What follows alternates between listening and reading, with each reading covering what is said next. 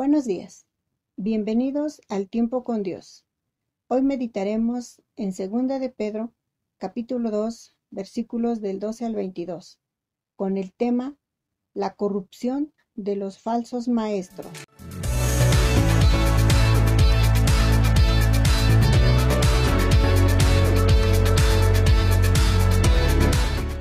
Versículo 12.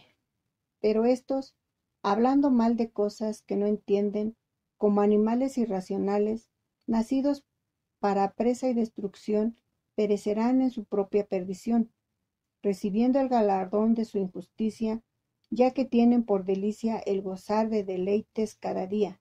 Estos son inmundicias y manchas, quienes aún mientras comen con vosotros se recrean en sus errores.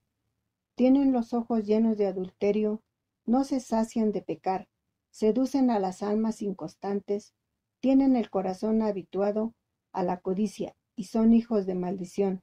Han dejado el camino recto y se han extraviado siguiendo el camino de Balaam, hijo de Beor, el cual amó el premio de la maldad.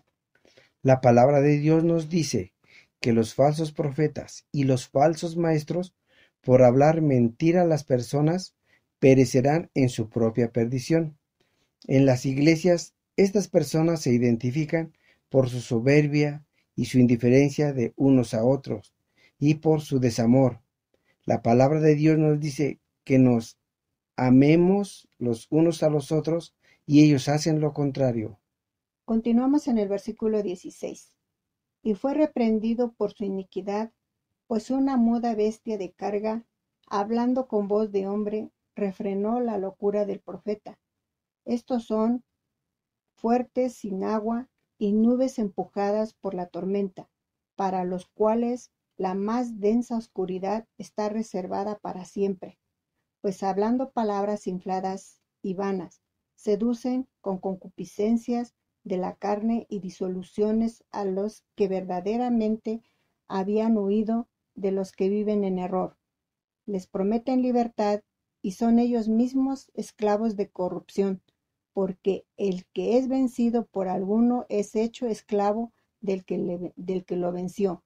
Ciertamente, si habiéndose ellos escapado de las, de las contaminaciones del mundo por el conocimiento del Señor y Salvador Jesucristo, enredándose otra vez en ellas, son vencidos. Su postrer estado viene a ser peor que el primero.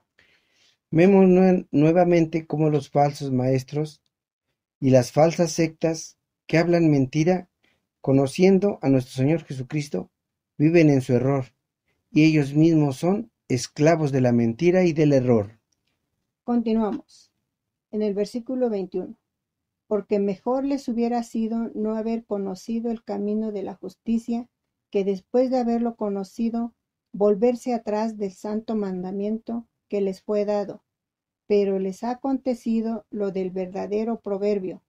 El perro vuelve a su vómito y la puerca lavada a revolcarse en el cieno. Finalmente, Dios los va a enjuiciar por conocer primero al Señor y después vivir en corrupción. Dice su palabra, porque mejor les hubiera sido no haberme conocido el camino de justicia. Dios es un Dios justo, si te has desviado y vives en la corrupción, arrepiéntete. La palabra de Dios dice en Romanos 6:23 que la paga del pecado es muerte, mas la dádiva de Dios es vida eterna en Cristo Jesús. Cristo te ama. Hasta la próxima.